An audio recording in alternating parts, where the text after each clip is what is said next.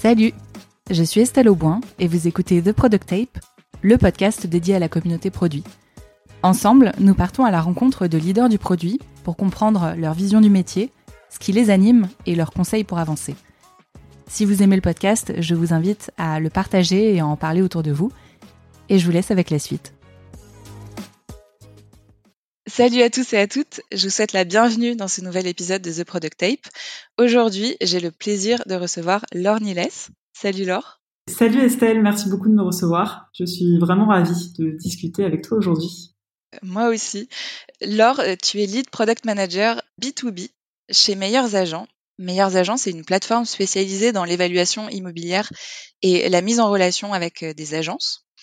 Aujourd'hui, on va parler avec toi de recherche utilisateur de Discovery, qui est un sujet qui te tient à cœur. Et euh, justement, tu voulais nous partager sept clés qui, euh, au cours de ton parcours et de ton expérience, t'ont permis de mettre la Discovery au cœur de ta façon de travailler en tant que PM et au cœur de votre produit. Mais peut-être avant de commencer, est-ce que tu pourrais nous expliquer pourquoi ce sujet, euh, pourquoi est-ce qu'il te parle et pourquoi est-ce que tu avais envie de le partager avec nous? Oui, bien sûr. Pourquoi ce sujet? Pour deux choses. La première chose, c'est que je, trouve qu'aujourd'hui, le Discovery euh, fait vraiment partie du, piment qu'il y a dans ma, vie de product manager. Euh, ça apporte vraiment du, challenge au quotidien et, ça me motive beaucoup. Et deuxième chose, j'ai la chance d'être dans un cadre qui est très propice chez Meilleurs Agents euh, pour tester tout un tas de, process et de méthodes sur le Discovery. et du coup, j'ai l'impression d'avoir des choses à partager là-dessus. Avant qu'on rentre bah, dans ce sujet que tu as choisi, est-ce que tu pourrais nous parler un peu plus de toi et de ton parcours et de ce qui t'a amené au produit? Ouais, bien sûr. Alors moi, j'ai une formation qui est business, euh, que j'ai essayé d'orienter euh, au maximum vers, la technique. Euh, en école, j'ai fait trois stages, donc j'ai essayé de faire des choses très différentes. donc de la start-up de 15 personnes à la multinationale. j'ai touché un peu à la gestion de projet, au marketing, j'ai fait du soutien aux équipes commerciales, euh, de l'analyse de marché, vraiment plein de plein de choses différentes. Après l'école, j'ai essayé de monter une, entreprise avec deux amis. Euh, ça a été euh, assez bref. Et, euh, et ensuite, j'ai également travaillé pour pour une association pendant quelques mois qui produisait une, une exposition d'art contemporain avec des étudiants en, en école d'art dans toute l'Europe ce qui est peut-être l'expérience la plus la plus éloignée de ce que je fais aujourd'hui et, et, en même temps qui est assez proche parce que ça m'a pas mal appris euh, euh, en termes de communication et de, et de gestion d'urgence. Et donc après tout ça, je savais euh, assez clairement ce que je voulais et, et, ce que je ne voulais pas faire dans la vie. Et je suis arrivée chez Meilleurs Agents. À l'époque, on était cinq dans l'équipe produit. Et en un peu plus de trois ans, l'équipe est passée de 5 à 30 personnes. Et on s'est fait racheter 200 millions par le groupe Axel Springer pour notre capacité à innover. Et donc aujourd'hui, je suis lead product manager B2B, tu l'as dit, avec euh, huit personnes en management direct et euh, la responsabilité de la roadmap B2B. Euh, Ensemble, on va donc parler de discovery. Et avant que tu nous partages ton retour d'expérience, j'aimerais bien qu'on se repenche un petit peu sur la notion et que tu nous définisses plus en détail bah, ce qu'on entend exactement, ce que toi t'entends quand on parle de discovery. Bien sûr, c'est vrai que la notion de discovery euh, a des définitions très différentes selon euh, les personnes et, selon les entreprises. Du coup, on s'est dit que c'était intéressant d'avoir euh, d'avoir la nôtre chez Meilleurs Agents. Et donc, on définit le discovery comme un processus d'apprentissage conduisant au succès d'un produit grâce à des hypothèses préalablement posées. Et donc, bah, qu'est-ce que le succès? En fait, on considère que le succès est atteint lorsque la valeur apportée aux utilisateurs, mais aussi à l'entreprise, et maximiser durablement. Voilà. Et donc, dans ce, cette grande définition, on va distinguer deux types de discovery. Le premier qui est un discovery euh, qu'on qualifierait euh, d'exploration. Euh, là, l'idée, c'est vraiment de d'avoir une recherche assez large sur des sujets de fond, ou alors dans le cadre d'un projet, on, va aller chercher à, identifier des, problèmes ou en savoir plus sur des utilisateurs. Et deuxième type de discovery, un discovery plus de, validation, euh, où là on se place dans un cadre où on connaît les problèmes, on a validé notre notre cible d'utilisateur, et donc l'objectif va être de savoir comment construire le, produit. Disons qu'on va savoir pourquoi, on a besoin de euh, de, de, de, valider la façon dont on construit la solution euh, et également la façon dont on l'apporte aux utilisateurs. Et alors, cette discovery, pourquoi est-ce que vous y voyez autant de valeur et pourquoi est-ce que vous considérez qu'elle est essentielle? Alors, on considère que, que le discovery est essentiel pour, pour notre, notre paix intérieure, je dirais, parce que ça nous permet de vraiment minimiser tous les risques qui sont associés à, un produit. Euh, et des risques, il y en a beaucoup. et donc, on les prend euh, par ordre d'importance. Donc, on va commencer par euh, toujours s'interroger sur les risques utilisateurs. Donc, au, cours de cette phase, on se demande quels, quels sont nos, utilisateurs cibles, quels sont les, problèmes qu'ils rencontrent, et est-ce que, bah, en fait, il n'existe pas déjà des, alternatives utilisées par les utilisateurs pour répondre à leurs problèmes? Une fois qu'on s'est penché sur ce risque utilisateur, on va s'intéresser au risque produit. Donc là, c'est vraiment euh, comment on répond à ces problèmes? Est-ce qu'on répond de la bonne façon? Est-ce qu'on a la bonne proposition de valeur face, euh, face à cette situation problématique Troisième type de risque, le risque lié à la commercialisation. Là, on, s'interroge sur la façon dont on apporte la solution aux utilisateurs. Donc euh, là-dedans, on va retrouver tous les risques associés à, la distribution, à la façon de vendre, à également la façon de communiquer, les termes qui sont euh, qui sont employés. Et enfin, le, le dernier risque, c'est le risque un peu chapeau, qui est le risque euh, rentabilité. Euh, là, on se pose la question, c'est une question qu'on se pose tout du long, mais qui est essentielle. Est-ce que pour, pour construire tout ça, pour répondre à ce problème, avoir la bonne solution et l'amener de la bonne façon, est-ce que est-ce que l'investissement vaut le coup par rapport aux bénéfices apportés? Cette méthode, on, l'applique euh, systématiquement sur, euh, sur tous nos projets. Euh, et donc, ça nous a permis voilà, d'avoir plusieurs succès sur les dernières années, donc plusieurs lancements de, produits B2B, des améliorations B2C, euh, sans, sans catastrophe majeure. Et, euh, et, ça a beaucoup contribué à notre croissance d'entreprise, 40% par an pendant les quatre dernières années.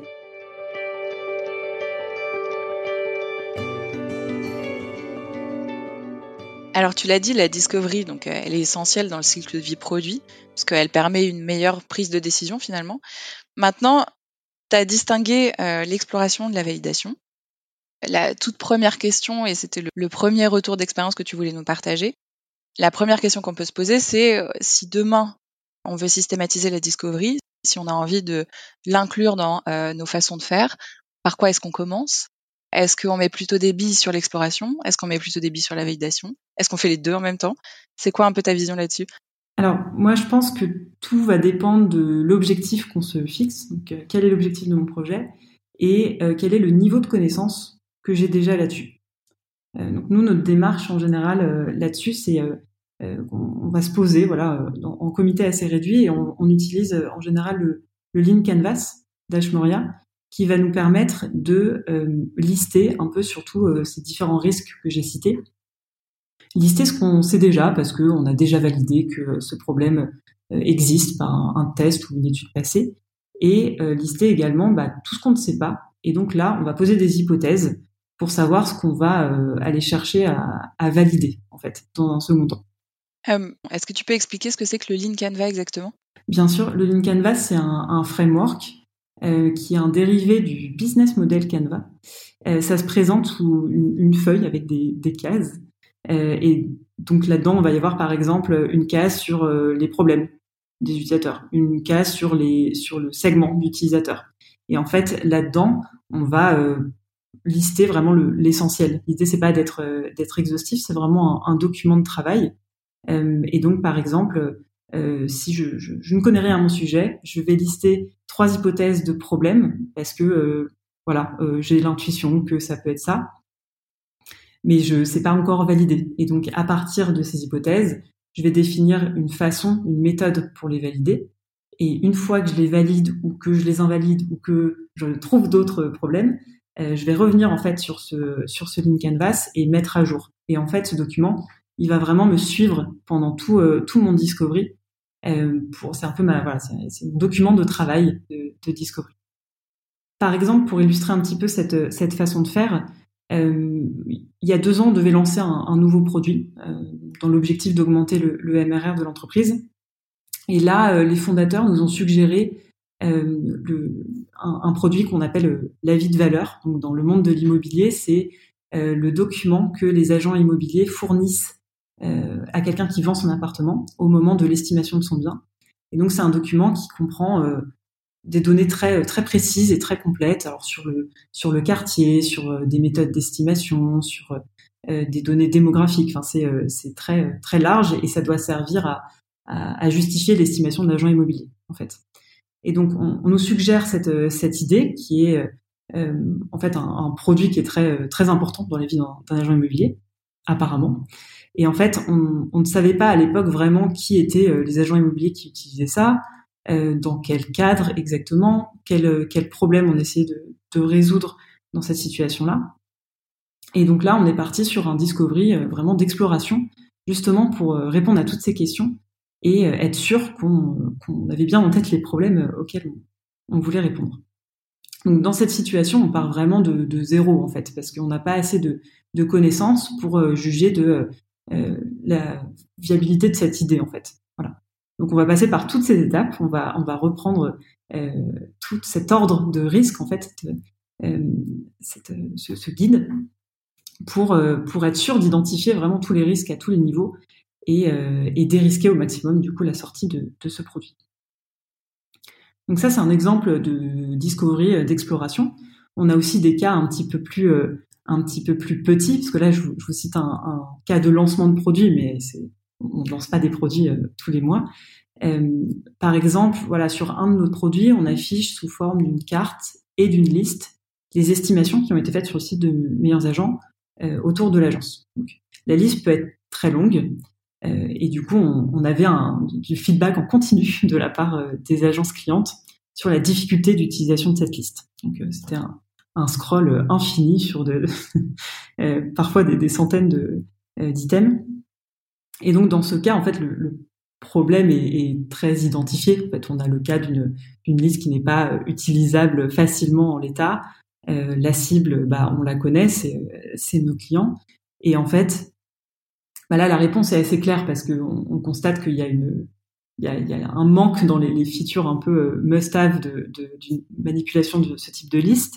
Mais en fait, je ne sais pas non plus comment faire ma solution. Donc, euh, je vais ajouter des filtres, mais je les mets où euh, je mets les critères dans quel dans quel ordre. Voilà, il y a quand même beaucoup de choses, euh, beaucoup de questions qui se posent.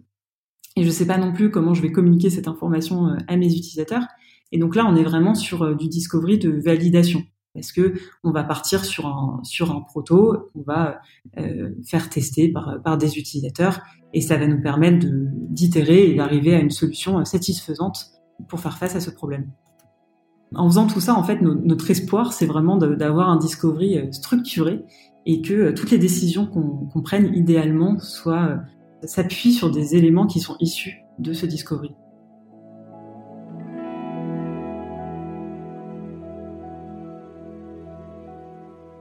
Ouais, donc ce que je comprends, c'est que au moins au départ, quand tu commences à mettre en place toutes ces méthodes, c'est surtout l'idée, c'est vraiment de le faire en bonne intelligence et de se poser en fonction du contexte, en fonction de l'opportunité, voir à quel point est-ce que tu as besoin de remonter haut dans la discovery, euh, de, de, vraiment remettre à plat les choses.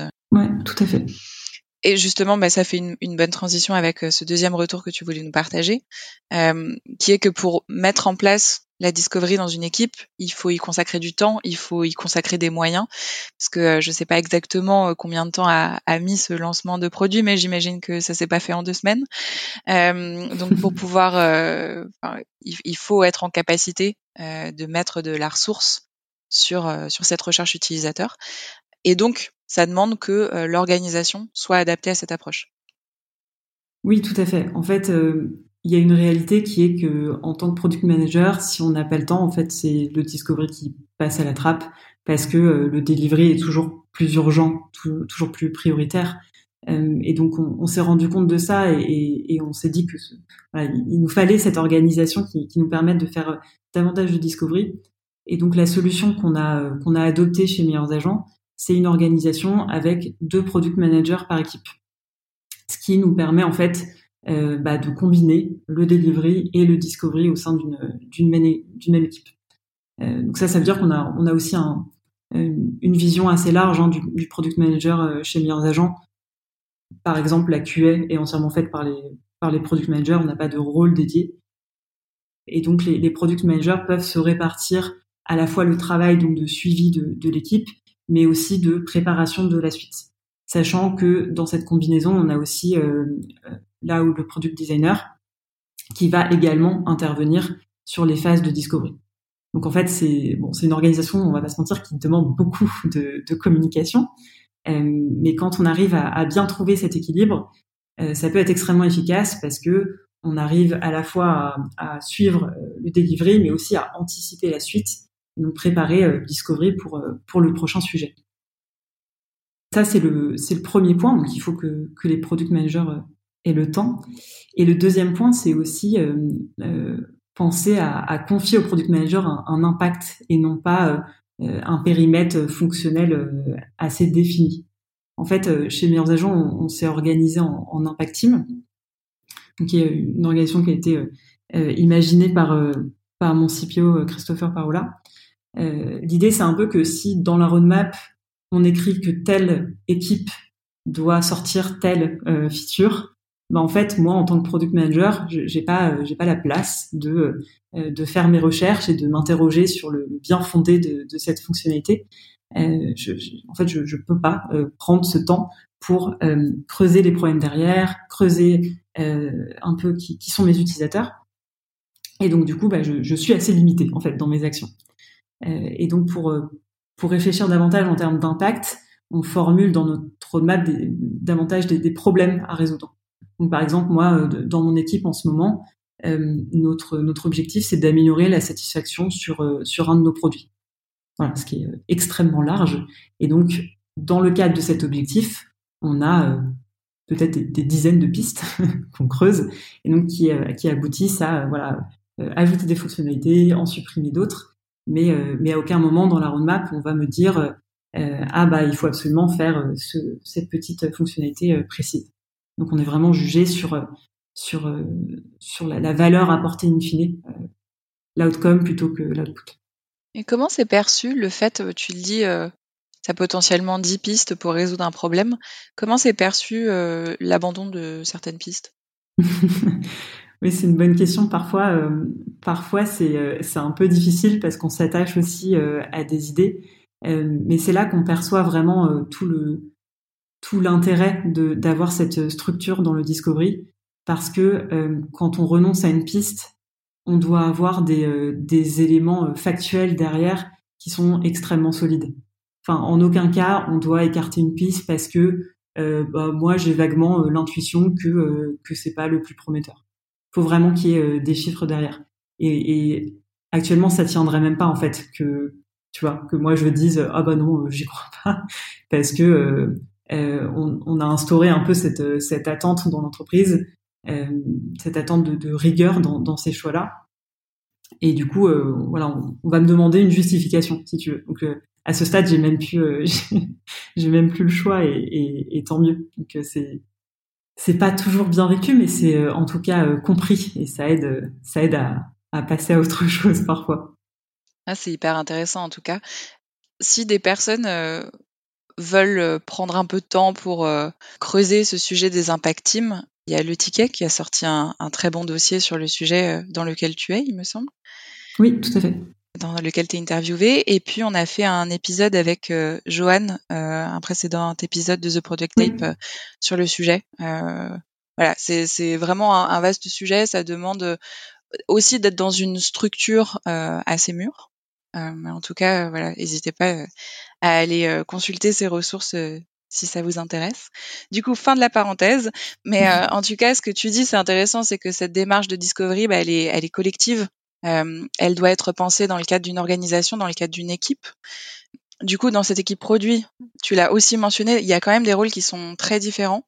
Du coup, le troisième retour que tu voulais partager, euh, c'est cette dimension euh, de clarification des rôles de nécessité en fait de se mettre d'accord et de, quand même réfléchir à une stratégie pour pouvoir absorber cette discovery.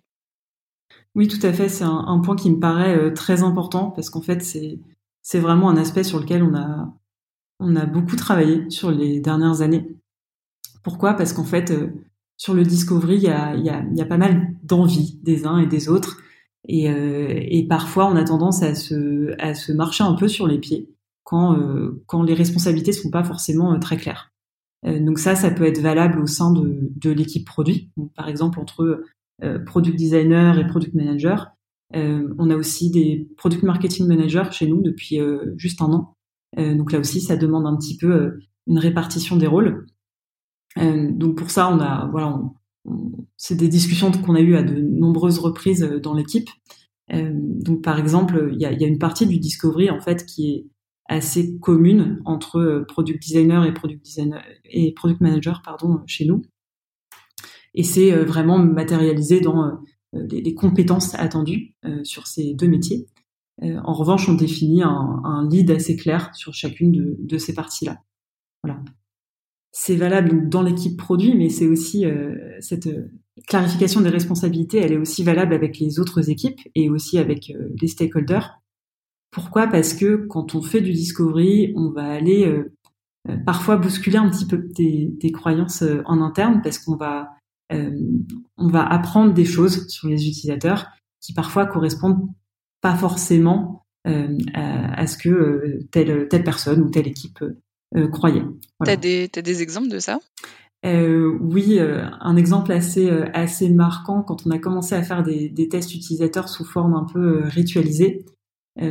C'était un moment où il y avait pas mal de discussions sur la homepage. Voilà, souvent, c'est un, un sujet qui cristallise beaucoup d'envie des, des, uns et des autres. Et donc, on s'est dit qu'on ferait des tests utilisateurs sur la homepage. Et donc, on, donc on, on recrutait des testeurs on les faisait venir dans nos locaux, donc il y avait marqué meilleurs agents partout. Euh, la personne avait une convocation avec marqué meilleurs agents. Elle se faisait accueillir par des personnes avec des pulls meilleurs agents. On la mettait cinq secondes devant la homepage où il y avait notre logo. Euh, ensuite, on fermait l'ordinateur, on lui demandait euh, sur quel site elle était et elle nous disait meilleur taux. Voilà. Et donc ça, ça a un peu clos tous les débats qu'on avait à l'époque sur ah mais est-ce que telle photo doit être comme ça? Ah mais tel mot euh, peut-être qu'on devrait le mettre en gras. Voilà tous ces tous ces détails là et du coup euh, ça a un peu euh, rassemblé toutes les équipes sur un même problème de ah ok peut-être que notre homepage notre homepage n'est pas assez clair sur qui on est. Il n'y a même pas marqué meilleurs agents en fait. Il y a juste un, un petit logo dans un coin. Comment on peut faire pour améliorer ça? Voilà. Ça c'était un, un bon exemple. Ouais, c'est une bonne anecdote.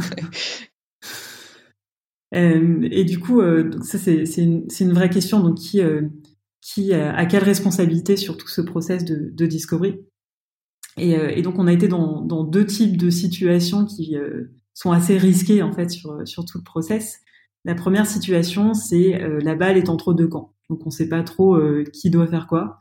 Nous, ça a été beaucoup le cas entre euh, l'équipe produit et, l'équipe marketing. Et donc, on a été dans des situations où, euh, par exemple, euh, on communiquait des éléments côté marketing qui étaient un peu en décalage par rapport à nos enseignements côté produit sur, sur, la phase de discovery. Donc ça, c'est assez embêtant parce qu'on n'utilise pas les mêmes, on met pas en avant les mêmes bénéfices, on n'utilise pas les, les mêmes termes. Donc euh, voilà, c'est un peu, c'est un peu un échec. Euh, autre chose, pendant longtemps, on a fait, euh, on a fait aucune communication directement dans le produit parce que on estimait que, que c'était la responsabilité du marketing, mais le marketing pensait que c'était nous. Et du coup, voilà, on n'exploitait pas du tout ce, ce canal de, de, communication, ce qui était assez dommage. Et donc toutes ces toutes ces situations ont fait que qu'on s'est un peu on a un peu réfléchi à ces responsabilités et on a notamment bah, recruter une, product marketing manager pour nous aider aussi à, clarifier un peu euh, tout ça et avoir une, plus grande cohérence en fait entre euh, bah, les enseignements qu'on avait euh, côté produit sur la phase de discovery et sur la façon dont c'était ça ruisselait en fait dans la communication derrière et ensuite même aussi dans la, phase de, commercialisation, dans les, trames commerciales et tous ces supports là. Donc ça, c'est le premier type de situation un peu risquée. Et deuxième type de situation euh, inverse, euh, le cas où la responsabilité est un peu euh, disputée par, par deux équipes, ou alors il y a une sorte de, de droit de veto, la plupart du temps de la part de, de, des fondateurs, ça c'est assez classique. nous, c'est vrai qu'on a pas mal connu de, de situations où les fondateurs nous disent ah bah non non mais là c'est sûr qu'il faut faire comme ça ah bah là il faut utiliser ce terme, là il faut mettre tel bouton. Enfin voilà, on a vraiment eu des, niveaux très différents de, de droit de veto, alors qu'il n'y avait pas forcément derrière d'éléments rationnels de discovery. Voilà.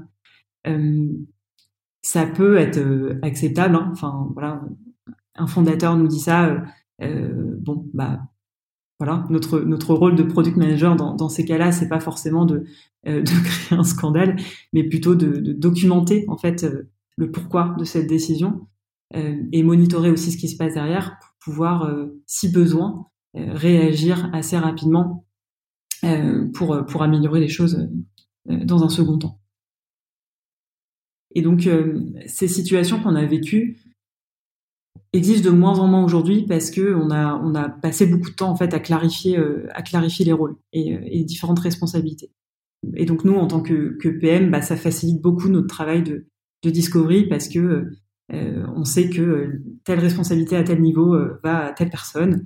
Et, et nous notre rôle n'est pas forcément voilà de trancher sur toutes les étapes, mais en tout cas d'apporter à tout le monde tous les éléments nécessaires à la, à la discussion, éléments issus bien sûr du discovery.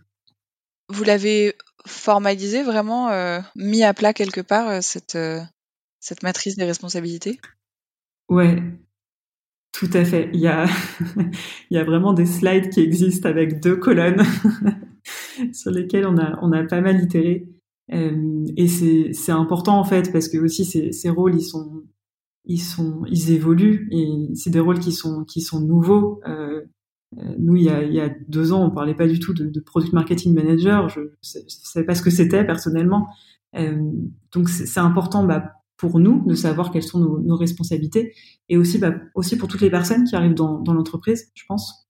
Euh, là, dans les phases d'onboarding, on passe un peu de temps à expliquer à chaque fois euh, euh qui intervient à quel moment pour que pour que ce soit clair et qu'on se retrouve de moins en moins dans ce type de situation où bah, tout le monde est un peu frustré parce qu'il faut faire quelque chose, mais on ne sait pas qui doit le faire. Voilà. Ouais, mais de façon assez classique. c'est des, c'est des contenus que, que tu accepterais de partager? Ce serait possible de les diffuser ou pas? Euh, Oui, je pense.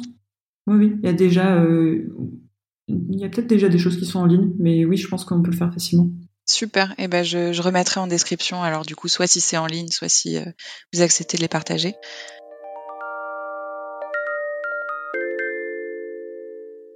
On s'est beaucoup euh, concentré pour l'instant sur euh, vraiment la, démarche, euh, sur la partie très organisationnelle du Discovery, de comment on la met en place.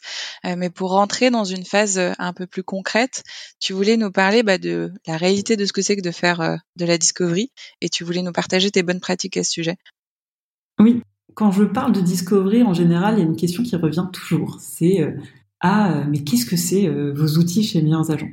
Voilà, donc je voulais parler un petit peu de ça parce que euh, je, je, trouve que souvent c'est présenté comme euh, une, une, solution un peu euh, de c'est un peu choisir la, la facilité. Ah bah je vais faire du discovery en utilisant tel outil. Et moi mon avis assez personnel c'est que je pense que prendre des outils ça doit vraiment être une, nécessité. Il faut vraiment prendre des outils uniquement pour des besoins qui sont très identifiés sinon ça, ça prend la place d'autres choses en fait parce qu'on va passer du temps à, à tester ces outils, à essayer de leur trouver euh, des différents usages, à, utiliser toutes les fonctionnalités euh, associées. Et en fait, ce temps, on pourrait le passer ailleurs. Et la réalité, c'est que quand on fait du discovery, ce qui compte, c'est euh, surtout de travailler sur sur ces méthodes. Et c'est des vrais c'est des vraies compétences en fait. Et on s'en rend pas forcément compte, je trouve, quand on quand on commence, parce que quand on commence, on bah voilà, on commence petit, faut bien faut bien se, se lancer. Mais c'est vrai qu'il faut avoir conscience que euh, quand on commence en général, ben, on maîtrise pas forcément euh, les différentes méthodes et du coup on va être euh, nécessairement biaisé à plein de à plein de niveaux. Et il faut avoir conscience de, de ces biais, sinon on risque de, de tirer des, des, mauvaises conclusions qui représentent du coup un, un risque pour le succès du produit. Donc, par exemple, il y a trois ans, quand on faisait nos premiers euh, tests utilisateurs, avant qu'on en fasse des rituels, qu'on systématise ça, euh, bah moi je faisais des tests utilisateurs avec euh, les conjointes de tous mes collègues, en gros. Et donc ça se passait euh, le midi ou le soir. Et, et c'est drôle parce que dans ce type de cas, il y a en général deux types de situations. Soit la personne va beaucoup trop critiquer toutes les étapes, tous les boutons, toutes les couleurs, soit à l'inverse, elle va euh, faire euh, un peu trop l'éloge de, de toutes les interfaces. Voilà, c'est un, peu deux, deux extrêmes. Et en fait, il faut en avoir conscience parce que sinon, on se, on se perd un peu dans les conclusions et ça devient très dur d'en tirer, euh, tirer un peu de, un peu de matière. Voilà. Et donc, je pense que euh, il vaut mieux, euh, voilà, ne, pas faire du tout de discovery que que de ne pas avoir conscience de faire un, un mauvais discovery. Par exemple, si tu fais un test utilisateur et que tout va bien, qu'il n'y a aucun problème qui ressort, euh, normalement, ça doit être une alerte. C'est euh, quand même rare que ça, se passe comme ça. Et en tout cas, euh, moi, les, rares fois où, j'ai où j'ai été dans ce type de situation, en fait, euh, en réécoutant peut-être l'enregistrement du test, on se rend compte qu'il y avait euh, peut-être une ou deux questions un peu trop biaisées, ou alors on était dans une position assez défensive, ce qui est Enfin, c'est assez facile en fait de, de tomber là-dedans et de, de, vouloir défendre son produit. Euh, ou alors on insistait euh, voilà sur euh, certains poids plutôt que d'autres. Par exemple, un classique, c'est est-ce que vous aimeriez qu'on ajoute telle fonctionnalité? En général, quand on pose cette question, les gens disent pas vraiment non. Surtout quand on s'adresse à des, des clients. nous, quand on demande ça à des agences sur un, des produits pour lesquels elles payent, elles disent toujours oui parce que elles ont l'impression de, de, gagner quelque chose. Et en faisant ça, en fait, on, on valide l'intérêt pour euh, une fonctionnalité supplémentaire, mais on valide pas le problème derrière. Et donc, le risque que la fonctionnalité ne soit pas utilisée est très important. Voilà, donc ça c'est le type de situation euh, où il faut vraiment avoir conscience de, de ces biais et, euh, et, euh, et, ça montre vraiment l'intérêt de, de, de s'améliorer sur les, sur les méthodes. Parce que là, dans, ce type de cas, les outils nous aident pas tellement et on progresse vraiment sur le discovery en insistant sur, euh, sur les, les compétences euh, qui sont clés vraiment dans le, dans le discovery. Et est-ce que tu as des, des exemples, alors soit de méthodes à utiliser, soit de ressources justement pour des personnes qui euh, connaissent pas trop ces méthodes? Je prends vraiment un exemple. Le, disons, la discovery, euh, ce, ce, type de méthode de recherche utilisateur, c'est quelque chose que je connais à titre personnel, mais je les connais pas toutes.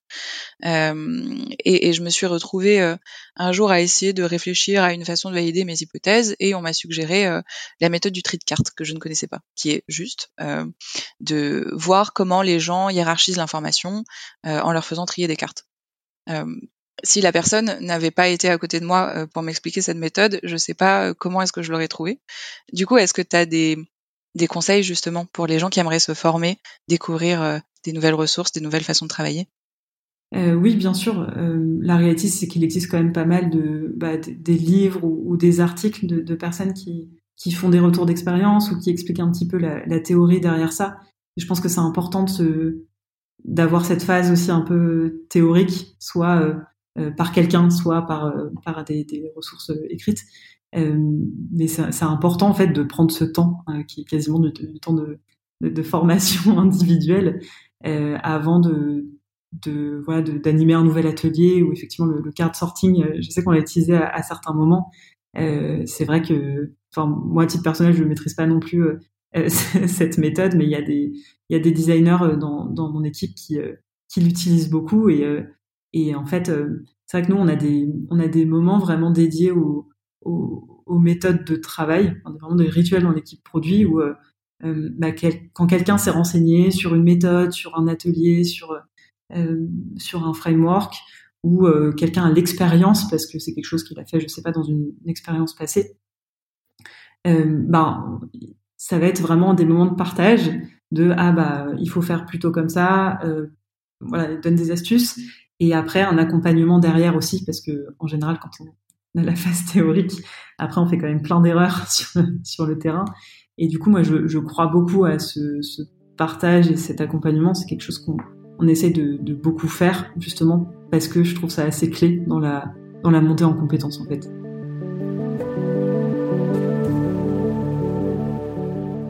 Justement, ça fait une très bonne transition euh, avec la partie suivante, euh, où on se dit justement que Faire de la discovery, c'est une pratique quotidienne. Euh, c'est un outil qui sert à chaque fois qu'on ouvre un projet. Mais du coup, il y a quand même cette nécessité de, constamment s'améliorer, chercher à, progresser sur ces sujets. Et donc ça, c'était ton point suivant, le fait d'assurer la montée en compétence de l'équipe sur ces méthodes. Oui, tout à fait. Donc il y a, il y a plusieurs façons de faire ça. Hein. De, de, façon, enfin au niveau de l'équipe produit en interne, euh, nous, on essaye de, de systématiser toute la documentation, tant que possible, hein, sur, le, tous les sujets qu'on traite. Par exemple, en fin de chaque projet, on a euh, une checklist de fin de projet, donc c'est toutes les, toutes les étapes qu'on doit remplir avant de, de, passer à la suite. Et dans cette checklist, on a une phase de quels sont les apprentissages qu'on a eus sur nos utilisateurs.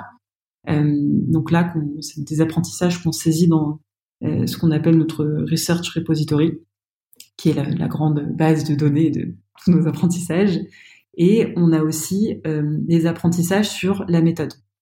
Euh, comment on a fait sur ce projet, dans quel ordre on, euh, a pris euh, les étapes, est-ce que c'était bien, est-ce qu'on a fait des choses trop tôt, est-ce qu'il y a des, des étapes qu'on a mal faites? Et, euh, et en fait, il y a vraiment des choses à dire à chaque fois.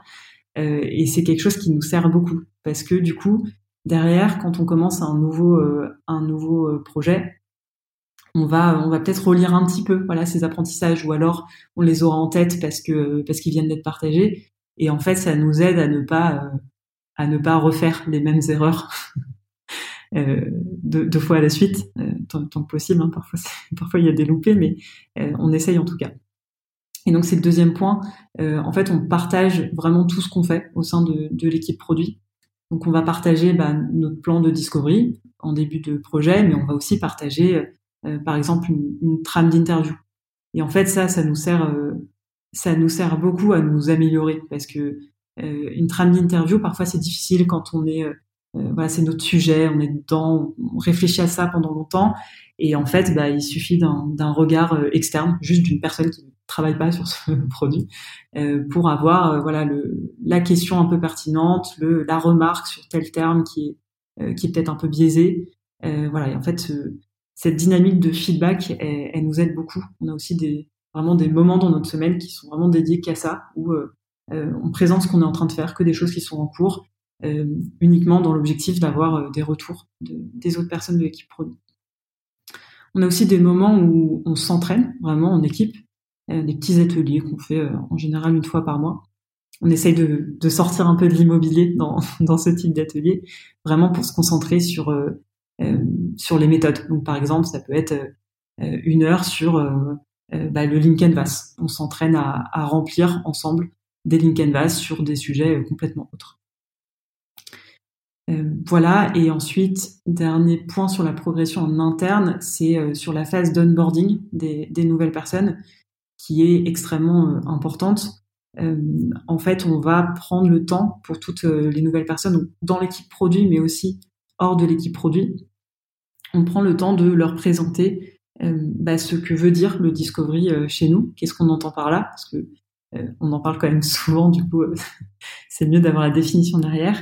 Et on présente bah, notre méthode, comment comment on fait, quelles sont les, grandes étapes, quelles sont les, les, outils et les, méthodes qu'on utilise de plus. Et donc ça, ça permet de, voilà, de, dès le début de la vie de quelqu'un chez Meilleurs Agents, d'avoir euh, cette vision de, ce qui se passe dans l'équipe produit euh, à ce niveau-là. Donc ça, c'est la compétence, la montée en compétence en interne, mais il y a aussi euh, une autre façon de monter en compétence qui est de, bah, recruter des, personnes qui savent faire des choses qu'on qu ne sait pas faire.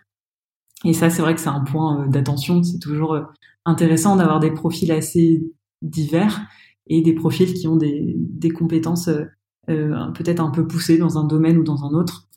Euh, par exemple, quand on a recruté notre lead product designer, euh, ça a été euh, voilà la révélation de ah en fait nos tests utilisateurs jusque-là ils n'étaient pas non plus dingues parce que elle elle avait fait de, de, la recherche vraiment très poussée chez, chez Orange et donc, elle nous, racontait qu'elle travaillait vraiment avec un, ingénieur dont c'était le, métier de repérer euh, tous les biais dans, une interview utilisateur. Enfin, ça allait vraiment euh, très très loin. Euh, et donc, elle nous a beaucoup aidé en fait à, vraiment monter en niveau sur cette partie-là. c'est toujours très riche. Et au niveau individuel aussi, pour pour assurer la montée en compétences, on a construit un, parcours carrière chez Meilleurs Agents pour les product managers, mais aussi pour les product designers. Et donc dans ce dans ce parcours carrière, on a une liste de compétences qui sont associées au delivery, mais aussi au discovery. Et donc moi, concrètement, pour les personnes que, que je manage, euh, de façon euh, semestrielle, je vais fixer des objectifs pour m'assurer qu'ils ont bien les, bonnes opportunités euh, pour progresser euh, tout autant sur, sur le delivery que sur le discovery.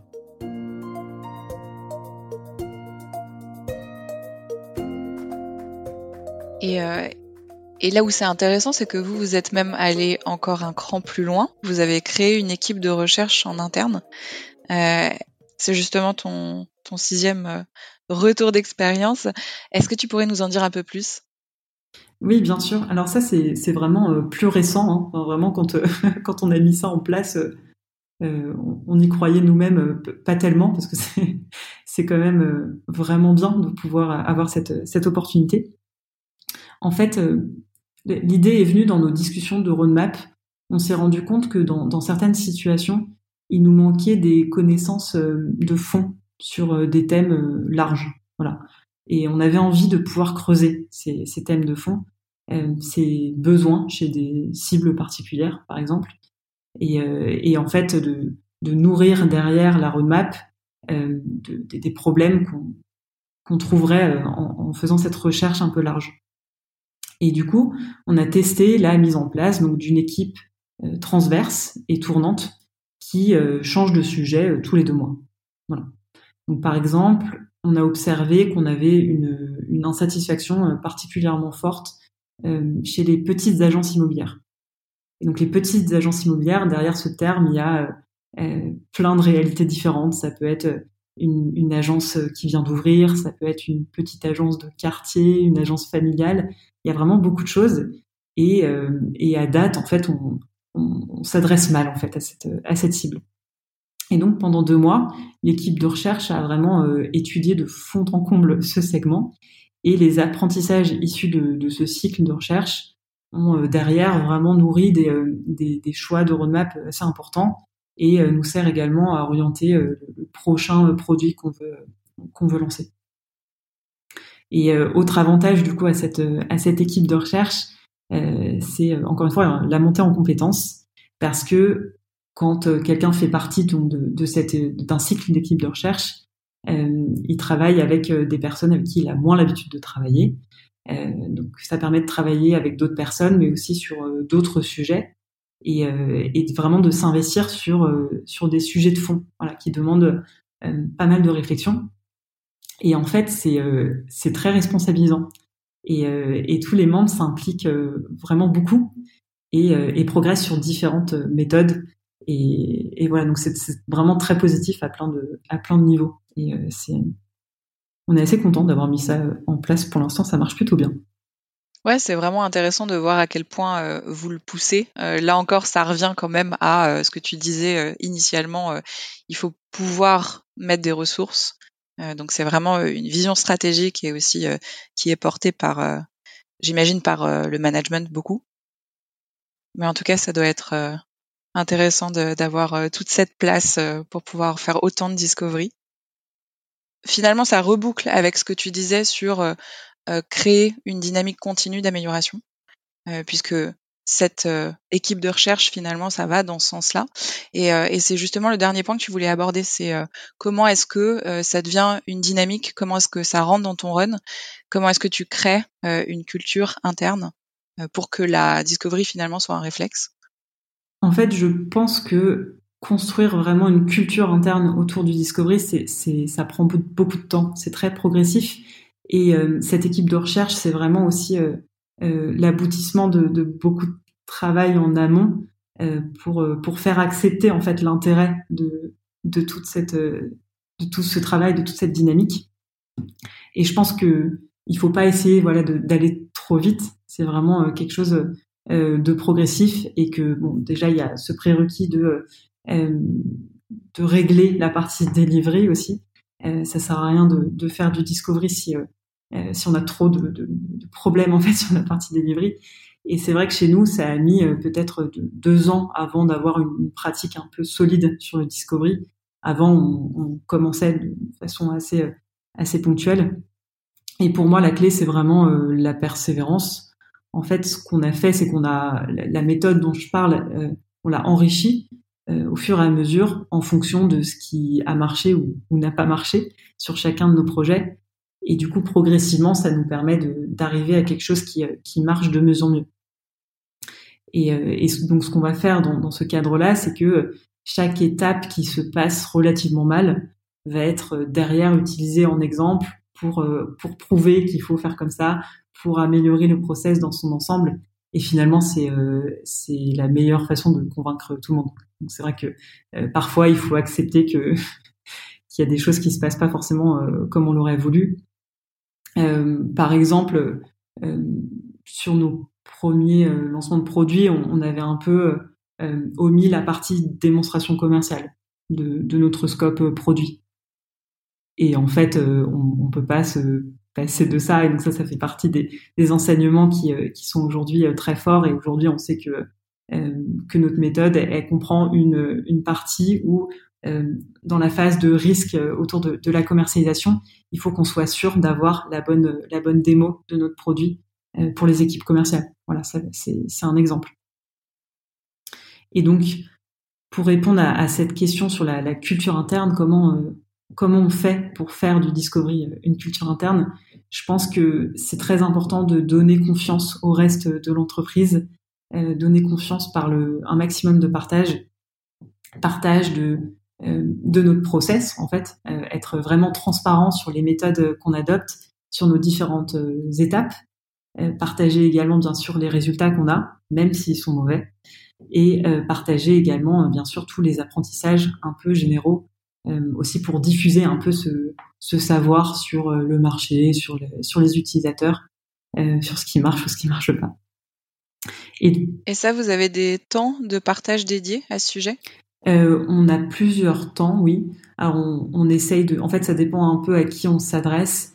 Euh, on partage beaucoup de choses par euh, par email, forcément, beaucoup de choses par Slack, et on a également des moments de démo qui aujourd'hui sont tous les mois qui sont ouverts à, tout, euh, à toute l'entreprise et euh, au cours desquels on va partager euh, beaucoup de choses. Et deuxième point, je pense que c'est important pour, pour l'équipe produit de vraiment gagner en autonomie par la connaissance.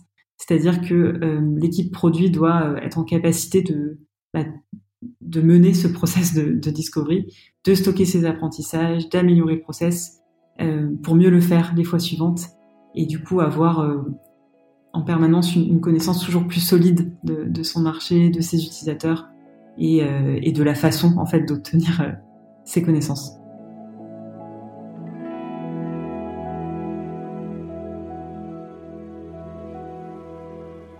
Merci beaucoup Laure euh, pour euh, tous ces retours d'expérience. Vraiment, ça donne une bonne vision à la fois de ton approche et puis aussi euh, de bah, du chemin que Meilleurs Agents a parcouru pour euh, progressivement mettre en place toutes ces bonnes pratiques de discovery. Si tu avais une, conclusion, un message à faire passer après tout ce qu'on vient de se dire, ce serait quoi? En conclusion, je pense qu'il faut, euh, bah, faut déjà avoir envie, en fait, en tant qu'équipe produit, euh, envie d'en savoir plus, envie d'être plus autonome dans, la conception et dans l'amélioration de ses produits, envie d'avoir un scope plus large que simplement l'exécution d'idées externes à l'équipe.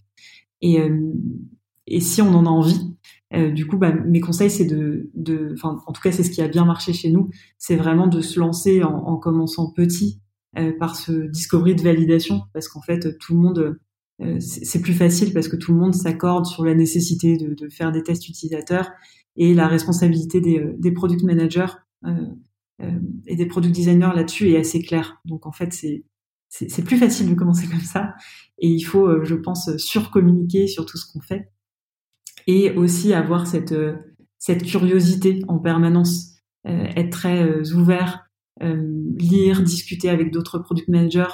Ça, c'est des choses qui nous ont beaucoup aidé en fait à, à, tester des choses, à avoir les bonnes discussions, à apporter un peu des, des changements d'organisation et, de méthode.